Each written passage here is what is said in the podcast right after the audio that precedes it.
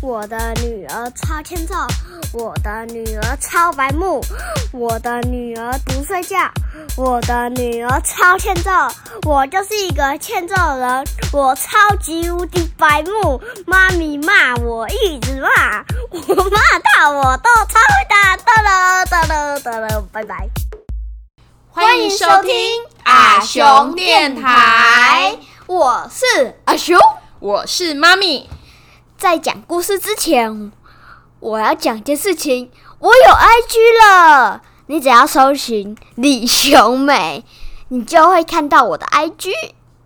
如果你是使用 Podcast 平台的话，请给我们五星好评，或是留言告诉我们你们的想法，我们每一则都会看哦。对，那我们就开始我们今天的故事喽。开始。我就已经开始了，你还在哪龟甲？好啦好啦，我知道你很想要吃龟甲万。我们来讲新的啦。好啦，阿雄，你还记得我们今天要聊什么吗？记得啊，我们今天要那个路盐怎么挑选哦。那我们就来看看，在石安战士的帮忙之下，大头乐乐他们在超市会怎么挑选呢？好。你们大家知道，像超市的货架上面的盐琳琅满目，厂牌各有不同，也因为制造的过程不同，而有了海盐、岩盐、精制盐跟湖盐等不同的品名吗？妈咪，我要问一下，岩盐是什么？岩石上啊，它在岩洞，你听我讲嘛，我等一下会讲到嘛。好像是海盐，它是经过海水日晒以后，慢慢把水分蒸发，让盐水表面产生的结晶，最后沉淀成粗粒海盐。再来湖盐呢，是从盐湖直接采集的盐，或是用盐湖卤水做原料制成的盐，这也是人类最早使最早使用的盐，吃起来比较不会那么死咸。接下来你刚刚问的岩盐，就是在地底下或山洞内开采的石盐，可能那些盐在地底下已经超过百万年了，所以它的它里面的含有非常丰富的矿物质。哦，不是三十线，是什么？我还以为是你是要说膳食纤维，膳食纤维最好盐有膳食纤维啊。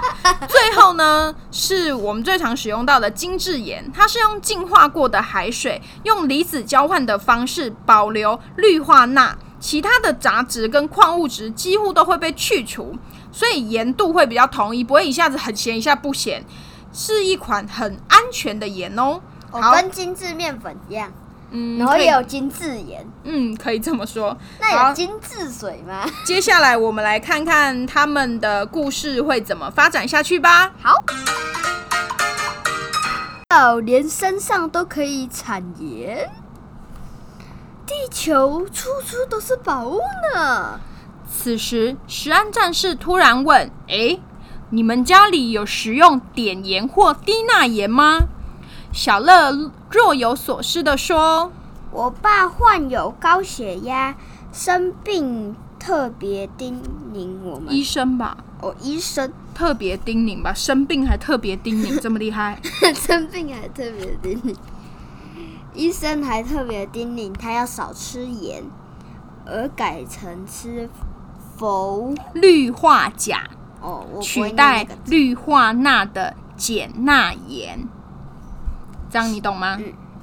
好，石安战士说，食盐主要是是以氯化钠，也就是人体中钠最主要摄取的来源。但过多的钠会导致血压升高。根据科学家统计，不论是罹患高血压成人，每天都不应该摄取超过六公克的食盐。石安战士。这里有一罐含碘盐，就是你刚刚说的碘盐吗？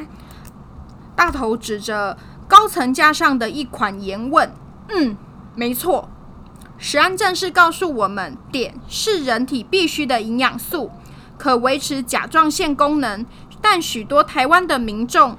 的尿碘盐浓度偏低，如果身体缺少碘，将会造成心智功能的障碍及甲状腺肿大的疾病哦。所以呀，我们就适时的，就是添加不同的矿物质、营养素嘛。像妈咪就很聪明，妈咪在买盐的时候啊，就会海盐啊、碘盐、碘盐啊，然后少的碘盐啊、玫瑰盐啊、食盐啊都买，什么都买，哦一次买很多种，然后轮流用，看心情用，这样我们就不会摄取过多的碘，也不会少摄取到碘，是不是很聪明啊？对啊，而且妈咪玫瑰盐它不是一块一块，然后装在那种玻璃瓶里面，是啊，然后磨碎嘛。嗯，但是它其实抹上去的时候是看不出它是红色的。对啊，可是你不觉得它颜色蛮梦幻的吗？对，它是真的有玫瑰的味道。没有吧，它只是外形长得像而已啦。哦，玫瑰色眼，那应该叫这样啊。对，好吧，那下一次我们来教没加糖也会甜吗？应该吧。好，那我们下一期见喽，拜拜拜